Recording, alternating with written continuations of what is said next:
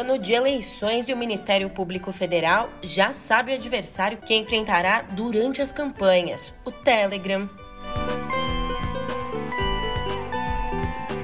E a pandemia continua sendo um desafio. Diante disso, a imunização igualitária no planeta ainda é uma meta distante. Por fim, mas não menos importante, estudos indicam que, apesar de mais transmissível, a Omicron é menos agressiva por poupar os pulmões.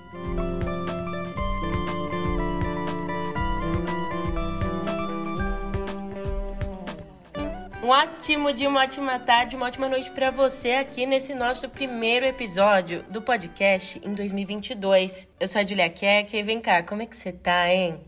Tá preparado para a Copa do Mundo, para as eleições, para esse ano um tanto quanto intenso?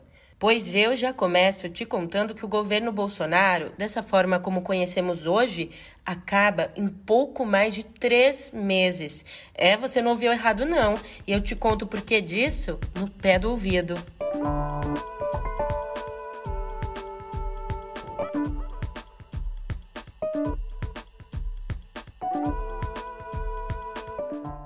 Pois bem, como eu te falei agora mesmo, o governo, em sua atual configuração, termina aí em pouco mais de três meses.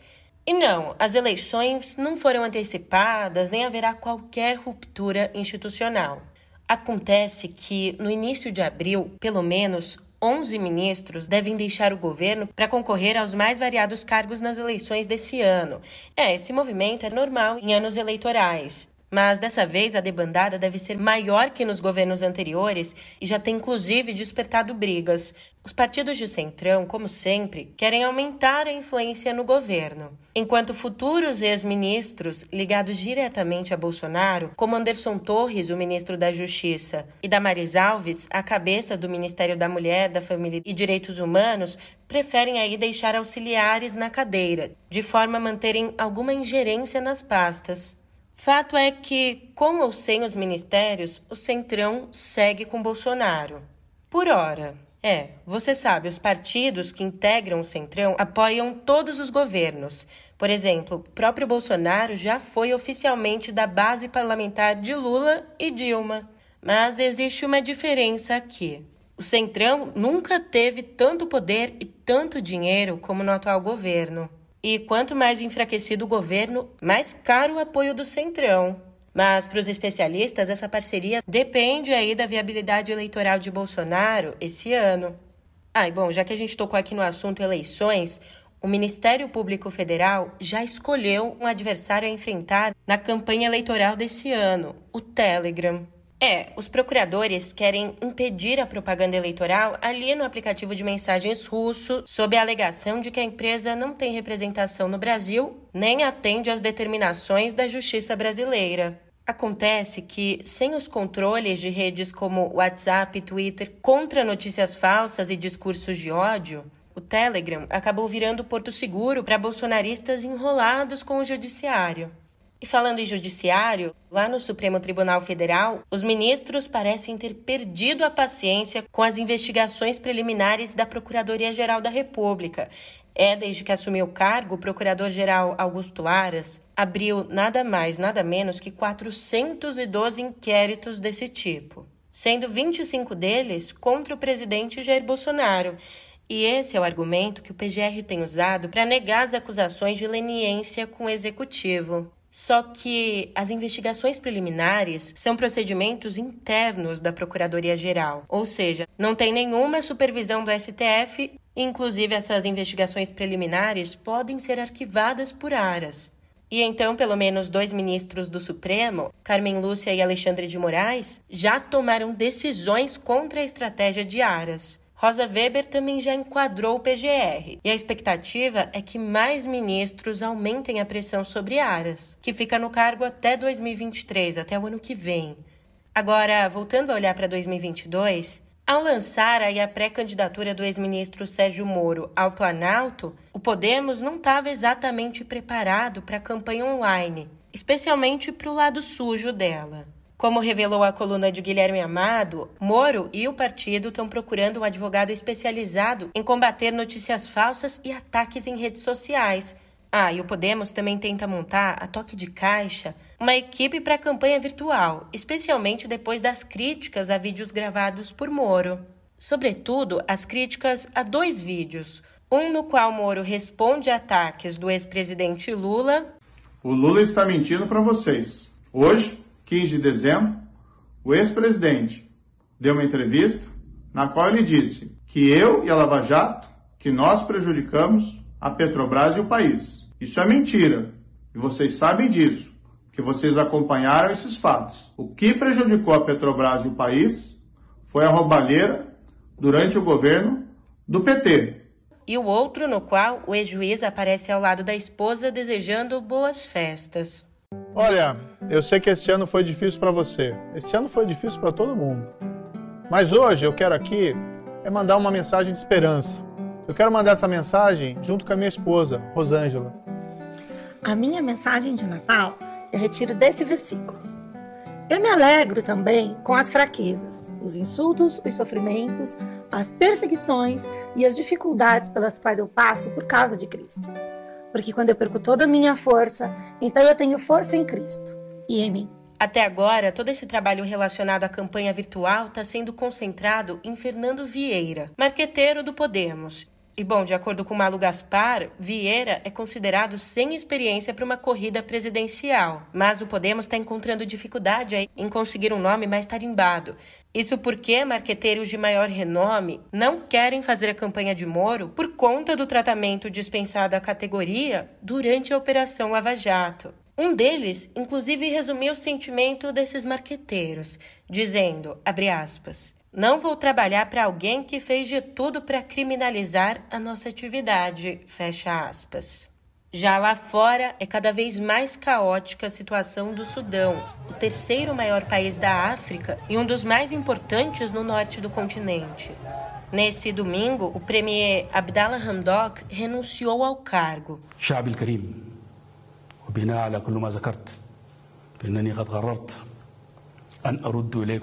O Hamdok subiu ao poder num acordo após a derrubada do ditador Omar al-Bashir há três anos e deveria comandar uma transição democrática. Mas, em outubro, foi deposto por um golpe militar. Diante dos crescentes protestos populares, os golpistas acabaram reintegrando o premier um mês depois. Mas a insatisfação das ruas já havia saído do controle. E no momento ainda não está claro quem controla o governo.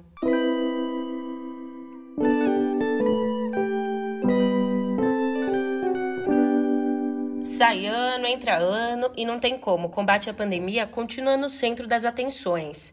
Mas as Forças Armadas estão deslocadas desse combate. Te explico. Enquanto nosso país se aproxima de 70% da população completamente vacinada, no Exército esse percentual está em 56,3%, enquanto na Aeronáutica em 54,9%. E não para por aí. O mais grave é que 36 mil militares das duas armas se recusaram a receber as doses.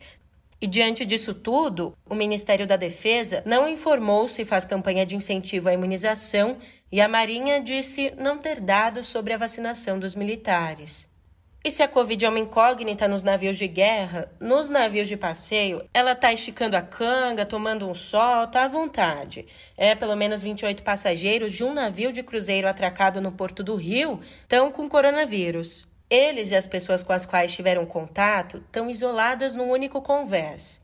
No Porto de Santos, os passageiros aguardam a aval da Anvisa para embarcar em um outro navio de cruzeiro, mesmo tendo havido um surto com 80 casos na viagem anterior da embarcação. Enquanto isso, os especialistas dizem o que deveria ser óbvio: não é hora de cruzeiros marítimos. Ambientes fechados, como navios, são verdadeiros bufês para o vírus. E falando nessa tal festa do vírus, bom, a imunização igualitária no planeta que reduziria o risco de novas variantes, ainda é uma meta distante. Os países ricos doaram menos de 20% das doses prometidas à COVAX Facility, uma iniciativa da OMS para distribuir vacinas a nações mais pobres. Por exemplo, os Estados Unidos e a União Europeia estão usando os imunizantes que iriam para a COVAX como doses de reforço ali nos próprios países. Enquanto isso, quatro estudos diferentes indicaram um motivo para a variante Omicron provocar menos mortes e menos casos graves do coronavírus, por mais que essa variante seja mais transmissível que a Delta. Olha, os estudos estão nos dizendo que a nova cepa ataca principalmente as vias aéreas superiores, ou seja, o nariz e a garganta, poupando os pulmões.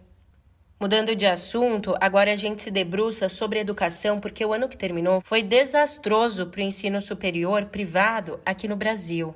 Segundo um levantamento do Instituto Semesp, as faculdades privadas perderam 36,6% dos alunos, e a evasão só não foi pior que a de 2020, quando o percentual ficou em 37,2%. E adivinha só, a culpa, mais uma vez, é da pandemia e da crise econômica. E é claro, os mais atingidos são justamente os alunos mais pobres, que têm mais dificuldade com aulas online e não raro precisam conciliar estudo e trabalho. Agora, saindo do Brasil, nesse fim de semana, a África do Sul se despediu de um de seus verdadeiros heróis. We raise our hands and we say, we will be free!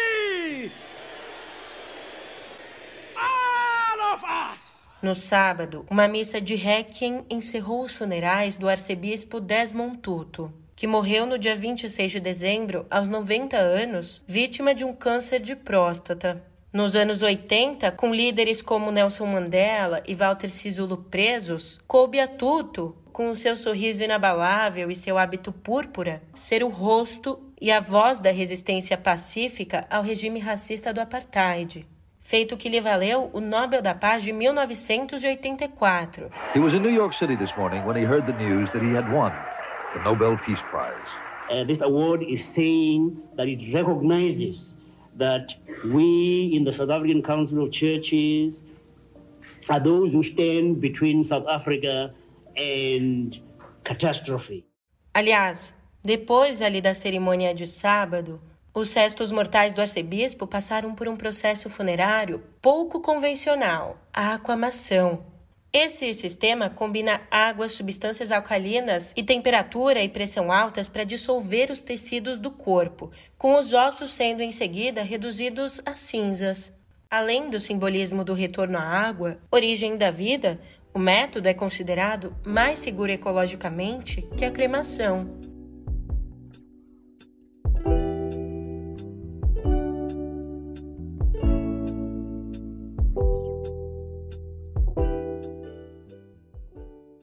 Ali, no apagar das luzes de 2021, apagou-se também a chama literária de Lia Luft. A escritora gaúcha morreu no dia 30, aos 83 anos, vítima de um câncer de pele já em metástase ao ser descoberto. Eu tenho meus temas recorrentes, que são o desencontro, a dificuldade de viver, né, a questão da, da morte, porque eu acho que são os grandes temas humanos. Eu acho que a morte é o grande tema, porque porque a morte existe, a vida é tão urgente, tão interessante, tão. Né? Então, esses, essa coisa meio misteriosa da vida eu acho muito fascinante. Descendente de alemães, Lia era tradutora e publicava poemas desde os anos 60, mas estreou na ficção em prosa com o livro de contos Matéria do Cotidiano e publicou seu primeiro romance, As Parceiras, nos anos 80. A farta e diversificada produção literária dela estendeu-se até 2020, quando publicou As Coisas Humanas, uma coletânea de crônicas em que fala da morte do filho André. Ela foi uma das autoras mais premiadas do país, ganhando, entre outros, o prêmio da ABL em 2013 por O Tigre na Sombra. Paradoxalmente, Lia, que jamais entrou para a academia, foi imortalizada por sua obra. E outra perda irreparável para a cultura foi a atriz americana Betty White, que morreu no dia 31, há apenas duas semanas de completar 100 anos. Betty foi uma pioneira em todos os sentidos. Ela começou a carreira aos 17 anos cantando numa transmissão experimental de TV em 1939. Já entre 1949 e 1953, dividiu com Al Jarvis um dos primeiros talk shows dos Estados Unidos e, quando ele se aposentou, tornou-se a primeira mulher a comandar sozinha um programa de entrevistas. Paralelamente, Betty produzia a própria sitcom, sobre a qual tinha total controle criativo. Ainda tornou-se um ícone ao participar na década de 70 da série Mary Tyler Moore, onde vivia a preconceituosa apresentadora Sue Evans, extremo oposto da real personalidade dela. I'm not doing it for myself, you understand, but for those ladies out there who need me. E já nos anos 80, ao estrelar também a série The Golden Girls, série que no Brasil ficou conhecida como Super Gatas. At the counseling center, we learned that the first reaction to catastrophe is denial. Rose, I am not in denial. Oh, yes, you are. You're just denying you're in denial. Rose, I am not denying that I am in denial. If you're not denying you're in denial, then you're in denial. Personalidades das mais variadas, a começar pelo presidente Joe Biden, lamentaram a morte da atriz. Are you afraid? My mother has the most wonderful approach to, to death.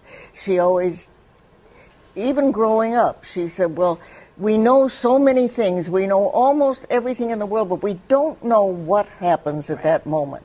A lot of people think they do, but they don't she said, so whenever we'd lose somebody, she'd say, now he knows the secret. Oh. And now she knows the secret. Uh, that's a nice way to put it. Bom, e mudando de assunto, agora a gente conversa por aqui sobre o mercado de streaming. É, a nossa conversa é sobre isso porque essa área promete esquentar muito esse ano, com plataformas investindo ao todo o equivalente a 1 trilhão e 300 bilhões de reais em produções próprias, incluindo aí material de fora dos Estados Unidos, como a série coreana Round Six, que foi um grande sucesso da Netflix no ano passado. Mas, como conta Guilherme Ravache, o Brasil corre o risco de ficar de fora desse boom, porque, por mais que seja o segundo maior mercado de streaming no mundo, o investimento em produções brasileiras ainda está abaixo do de outros países. Para os profissionais ali do setor, a falta de regulamentação não estimula as plataformas a investirem tanto quanto poderiam aqui no nosso país. Aliás, a Starplay, disponível por aqui sob o guarda-chuva da Amazon Prime, anunciou a produção de conteúdo em espanhol para países da América Latina e da Espanha. O Brasil também está aí nos planos da empresa, só não se sabe quando eles vão sair do papel.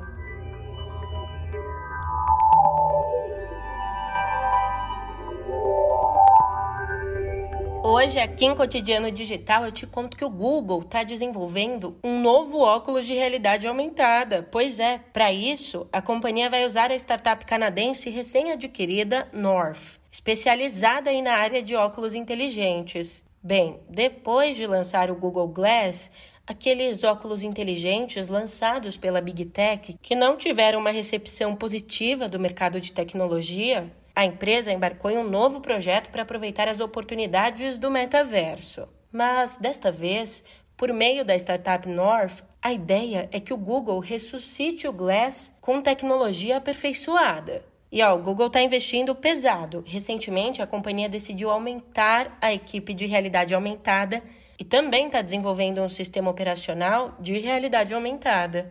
Enquanto isso, a Tesla vai fazer um recall de quase meio milhão de unidades dos Model 3 e Model S. Ao todo, são 475.318 veículos. O objetivo desse recall é corrigir eventuais defeitos em câmeras e na trava do capô. De acordo com a Administração Nacional de Segurança de Tráfego Rodoviário, o órgão regulador de segurança no trânsito lá dos Estados Unidos, os veículos em questão foram feitos entre 2017 e 2020. Apesar dessa notícia, a fabricante de veículos elétricos do bilionário Elon Musk registrou crescimento de 87% de veículos entregues em 2021. Em todo o mundo, foram mais de 936 mil carros no ano passado, ante quase meio milhão em 2020. Ufa!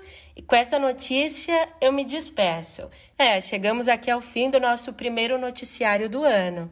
Vou confessar aqui que eu tava com saudades, mas cá entre nós, nos próximos 12 meses o que não vai faltar é informação, né? Por isso eu tô indo nessa, mas amanhã mesmo eu já te encontro por aqui, hein? Até lá!